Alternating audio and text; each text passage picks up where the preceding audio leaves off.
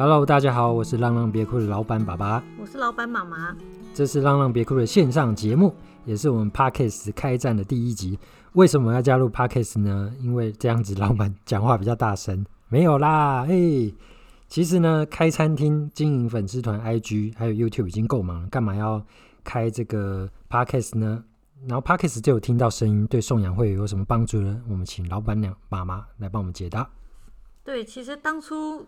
知道 Podcast 这个平台的时候呢，就想说这也看不到照片，看不到样子，其实对送养也没什么帮助。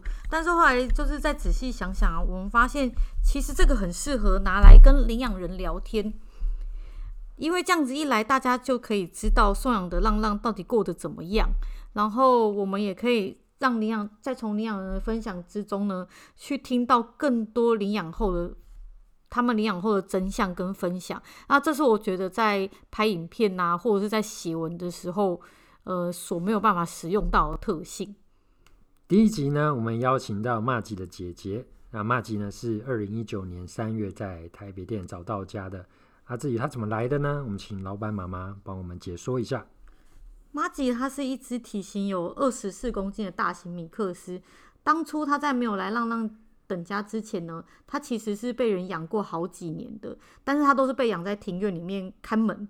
然后后来主人因为搬家，呃，所以那新家是没有庭院的，也因此他们就不想再继续养，就把玛吉带到收容所弃养。然后后来我们通过台北店的艾妈把妈吉从收容所领养出来，他到了台北店等家。那我对妈吉印象很深刻的一点，是因为他的个子非常非常的大，但是胆子却相当相当的小。也因为胆小呢，所以他看到害怕的东西就会有吠叫驱离的状况。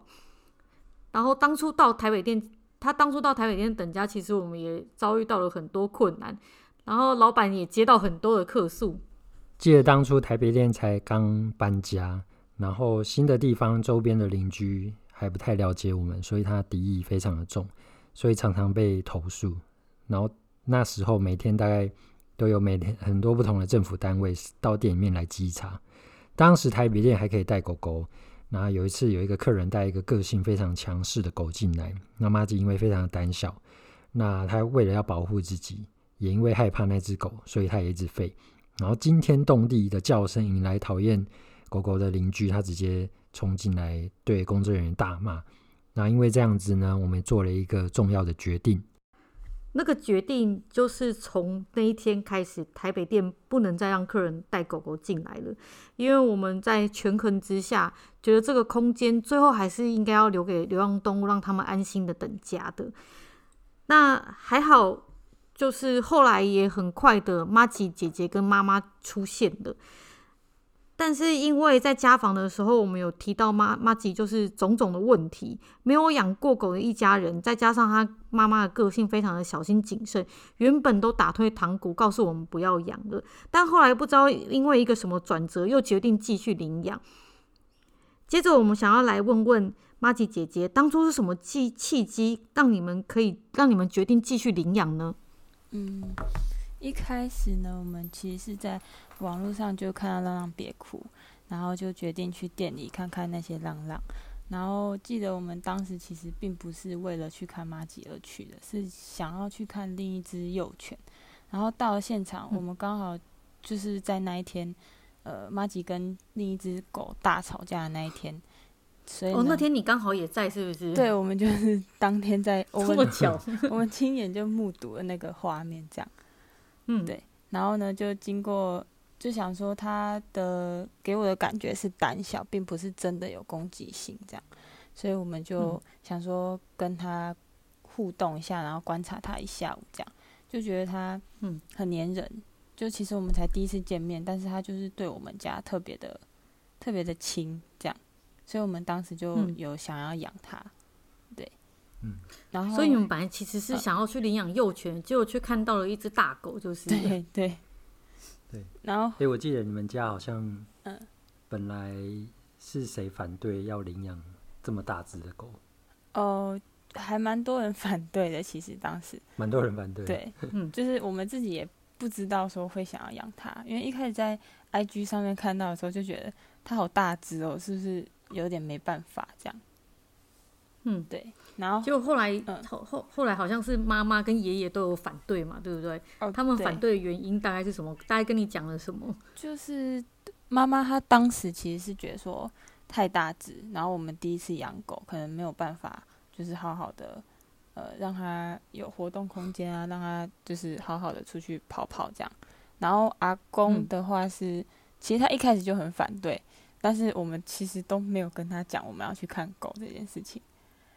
就是就是当下那个家访的时候，就是被阿公阿妈看到，因为当时我们是住一二楼，嗯、然后他就被他看到之后，嗯、他们就一直反对，然后还说要给我钱去养，就是品种狗啊什么什么的这样。嗯。但是因为我就觉得，就是因为我一直都很想要领养的方式，我不想要用买的，所以其实就是有有跟他沟通一下，就觉得说，呃，我们是自，因为我们其实是住不同家。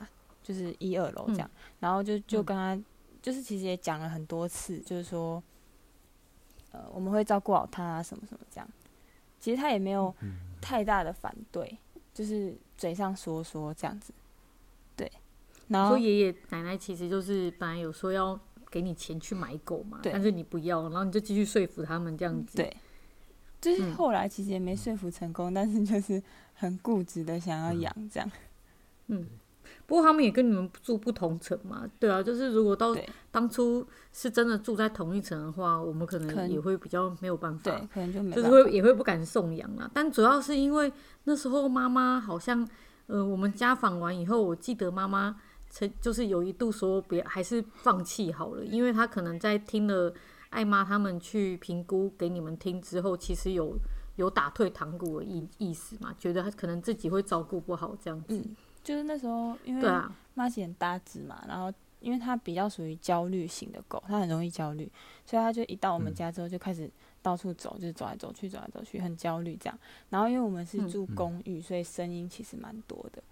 然后那时候，他就没有办法好好的，就是呃很稳定的坐下来这样，所以妈妈就觉得说，好像养它会不会有很多问题或什么，所以就不太敢养这样。然后后来是因为，因为那时候家访爸爸不在，然后他回到家之后，嗯、他就非常的意外的，就是很全力支持我们养玛吉。嗯，对，然后、哦、真的吗？对，爸爸有说什么原因吗？他他就只有说他觉得我长大，然后就觉得我们可以再约一天去洗车场看看玛吉，这样。就对对，那时候所以嗯。可是他当初知道玛吉有这么大一只吗？他不知道，他完全不知道。嗯，那他去他去看到的时候有很傻眼吗？有，他很傻眼。可是就是看到玛吉，就是很认人，就是因为我们其实才见面几次而已，嗯、他就就是很亲人，然后直接扑上来这样。嗯，对，所以就玛吉、嗯、的记性其实蛮好的。对，他而且对啊，其实。其实我们当初在台北店也不是，因为我们那时候已经在台中嘛。当初我们也不是自己在带妈吉的，就是见过一两次而已，对不对？你说那时候，哎、欸，其实那时候因为我知道妈吉在店里面很焦虑，然后有一个礼拜我是刚好回台北，所以那段时间带带他蛮多时间的。嗯，刚好是回台北上课啊，我记得上那个。呃，训练的课程，然后我都会去台北店，然后看看妈吉现在目前大概需要什么帮助，这样。嗯，有。所以那那，嗯、对，所以那一周他其实跟我还蛮黏的，所以可能后来他还蛮记得我的，这样。他每次看到我都很激动。对，几年以几年以后看到每次狗聚的时候看到都很很亲呢。对啊，他真的是一个很认真的狗狗。对对对。对他是、就是、通常这种交心思细腻，它是心思细腻，对，而且很对。然后，嗯，对，后来就是爸爸就是有赞成你们领养，所以你们后来就决定把它领养下来的嘛，对不对？对，对啊。但是其实我知道你们在领养后以后真的遇到很多的困难，而且你们是新手，那可以来跟我们谈谈，就是你你们遇到你们两领养了阿玛吉之后，其实遇到了什么困难吗？嗯，就是第一个比较大困难是它太胆小，然后会暴冲，然后它是一点点声音都可以被吓到，就比如说可能只是对面的马路有人关关车门而已，它就可以吓到。嗯，或者是我们公车经过啊，然后有超商货车卸货什么的，它都可以直接大爆冲，而且都不管、嗯、不管车不管人的那种。然后我就很、嗯、那时候其实很常被他摔倒好几次，对，很常被他拉到跌倒啊或什么的。妈妈有跌倒过吗？呃，比较少，因为都是我在牵他比较多。嗯，对，所以然后最其实我我后来听到他最夸张、嗯、最夸张的是连你们家电视他都怕。哦，对，他他就是那时候连经过我们家电视都不行，就是因为我们要经过电视才能到门口，嗯、所以有一阵子我都是用抱的，嗯、抱到门口，然后他才能出门这样。哇，你你还抱得动他？是因为 开电视的时候他被那个声音吓到？对，他就是。有动的声音或什么就可以吓到。嗯，他胆子真的很很很特殊的很小。对，就就你，我记得你们后来其实也很积极的寻求训练师的帮助嘛。嗯，可以讲，可以可以跟我们谈谈，后来你是怎么样去克服他在马路上就是散步的时候很怕声音的问题，还有在家里又怕电视的问题吗？嗯，我们就是那时候有求助老板这样。然后他就是也很快速，隔天就来台北看，台来我们家看麻吉这样，然后就告诉我们很多东西，然后我们也是后来发现他其实，在爆冲的过程，其实你跟他讲话，他是会听的，就是其实叫他坐下或什么的，他是会会做的，然后等他呃冷静一阵子再走，其实会好很多，对，嗯，虽然还是会有点爆冲啊，但是就是比较好。现在现在也比较好一点，这样。嗯。然后电视那时候，嗯、哦，电视没关系，你先讲电视。呃、电视的话，就是 我们就是把它电视整 电视整个盖住，用布把它盖住，然后慢慢的就是给它食物，然后慢慢一点一点的打开，然后让它习惯声音，然后习惯那个电视在动的感觉，这样它就比较好。所以布盖着的时候，电视也是打开的。呃，一开始是先关着，然后慢慢的打开，然后慢慢打开，慢慢的开声音，嗯、这样就是一步一步慢慢来，这样帮他帮他减敏，这样对。嗯，所以你们家现在是可以正常看电视的状态了吗？呃，可以可以。现在已经他那所以他现在也可以好好的坐在你们旁边跟一起看电视了。嗯，有一些比较大声音的还是不行。对。哦枪战之类的，就是太激太激烈的剧情还是不行的。对，所以他是要逼你们看一些很温和的节目，动物频道之类的，动物星球频道。麻吉那时候，呃，因为我第一次去看玛吉，嗯、然后其实其实我观察他，他是一个，他是会出门的，嗯，然后他会他想去尿尿，然后。只是他在路上走的时候，因为因为胆小、心思细腻的狗很容易陷入自己的小小宇宙。它一旦陷入陷入那小宇宙之后，它就会不知道该怎么办，然后就会乱冲。嗯，所以一开始其实就是多给他安全感，然后要让他知道我们在旁边是支持他，给他勇气，让他有信心前进的。嗯，所以我们第一次去。过了这，帮他度过中间那一段，其实其实后面快到公园的时候，他，他还蛮开心的。嗯，对，然后到草地的，哇，他真的是蛮 OK 的。对，他就会就是他，对，原本还想说前面要用推车，然后后来好像也也没有用到推车。哦，对，一开始我们那时候也帮他买了一部推车给他坐，这样前期是真的。嗯、我记得那画面很好笑，一只超级大的狗坐在一个娃娃车上面。前期就真的后来都没用到，对，后来就都没用到了。哦、嗯嗯，OK，我看他还有那个过马路，嗯、还还有坐机车，是不是？对。哇，他现在还能坐机车哦！他现在有啊，看到哇，现在可以坐机车。不过你们现在住的地方，家里楼下就是公园。对啊，我们之后就搬搬家，就现在就完全比较方便啦。对。所以他现在整个状况都已都是已经蛮 OK 的，是不是？他现在呃，有时候偶尔还是有什么新状况吗？新状况偶尔还是不太行。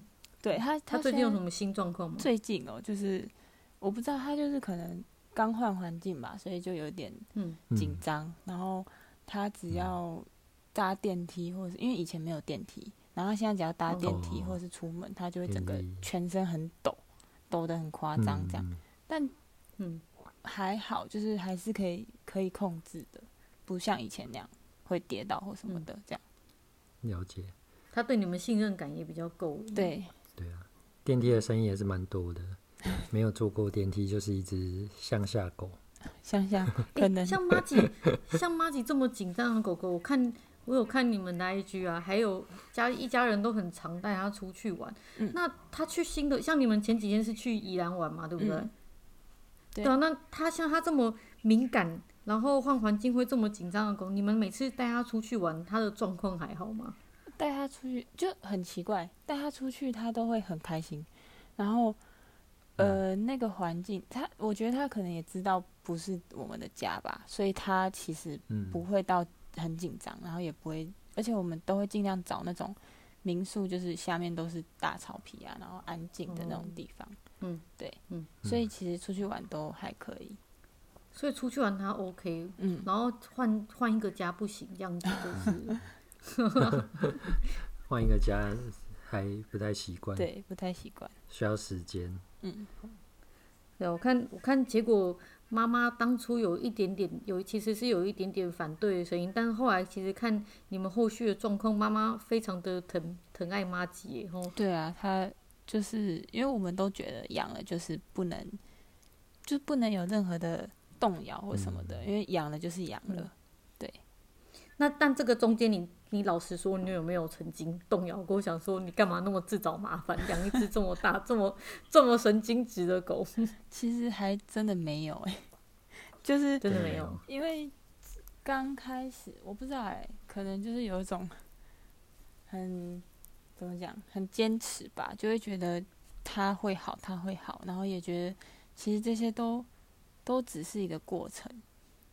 嗯，对。嗯然后当时其实我我记得你年纪很小，对不对？你好像现在应该现在才二十三岁而已吧？我现在二十岁。你现在才二十岁？对啊。还没毕业。哦，哎，你毕业了吧？还没吧？我五专毕业的大学还没毕业，现在在读大学。但是你现在从宜兰回来的嘛，对不对？对对对。那时候养他才二十岁，十十九吧？对，十九岁。所以还好你没有失败，然后退养，要不然大家就会骂我们说，为什么要送给一个这么年轻的？对啊，现在所以其实有时候我觉得那个有没有责任心这件事情跟年纪真的也没有关系哈。还有，其实当初我觉得妈妈你们家的家庭教育一定也是很好的，因为像妈妈当初虽然中间家访完，她有一度说她不想，他们还是不要。对，你们还是不要领养好了。嗯、但是其实我们是，我们当初听到是没有失望，而且是觉得你们这样子的谨慎是很好的。因为听完我们的分析，你们有审慎的去评估自己到底有没有能力养好这只狗。嗯、然后，所以当你们再度说，呃，再讨论好了，家全家人再讨论好，想要觉得可以再领养的时候，其实我们是放心的。嗯嗯嗯，因为因为我觉得你们有真的很审慎的在考虑我们每一个讲讲的每一个点。然后家人真的是也互相扶持，在于照顾这只狗上面，对啊，所以我觉得你们已经领养了三年，今年是第三年还是第四年？今年第，哎，第二年，要第四年，第二年，第二年，第二年，才第二年吗？你们是二零一七年领养的不是吗？一九，一九，一九，哦，二零一九，对啊，所以其实两第二年的时间，把真的把它照顾得很好。我觉得这么大一只狗真的是很不好照顾，再加上。他那么的心思细腻，对。后来，哎、欸，后来还有一个问题是，他因为比较胆小，然后他一定要出去尿尿，对不对？对。然后后来，为了要克服他这个问题，然后还练习他在家里家里的阳台上厕所。对，因为其实这这个是很这个是很多领养人的烦恼，因为领养的成犬。以后台北又常下雨，对，然后狗狗就一定要出去上厕所，但是妈吉又特别胆小，特别难搞，结果它都一就一直憋尿的状况嘛。对，后来你可以跟大家分享一下，你们是用什么方法训练它成功在家里上厕所的？哦，就是我们一开始其实就是最头痛就是这个问题，因为其实那些暴冲其实都还好，因为我觉得暴冲其实你就签签好就好这样，但是最头痛就是他只能在外面上厕所，然后再加上那时候怕怕他憋太久。对，而且我们一开始，呃，那领养他前半年是我都还在台台北，就是呃我都无时无刻都在，然后因为我在台北实习，所以其实。只要一回家就带他去上厕所或什么的，都这都这都可以这样。嗯嗯、那后来我呃实习结束，我就回宜兰，然后他好像不太能接受我的离开，我就突然离开了嘛，就是一到五都不在家，嗯、所以他就完全没有办法被带出门。然后那个时候就很紧急，因为他呃也不能让他这样一直憋尿。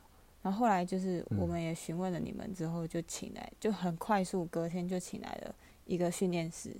然后其实当时他对训练师警戒心、嗯、警戒心真的是蛮强的，所以也没让、嗯、也没让训练师碰到或什么的。但是他就跟跟我们讲很多方向，嗯、然后我们就后来就买了去呃大卖场啊买了一个草皮，然后后来他憋不住之后就真的是直接在草皮上尿尿，然后我们就、嗯、他尿了我们就给他奖赏，然后他后来慢慢的就知道原来在家里尿尿是。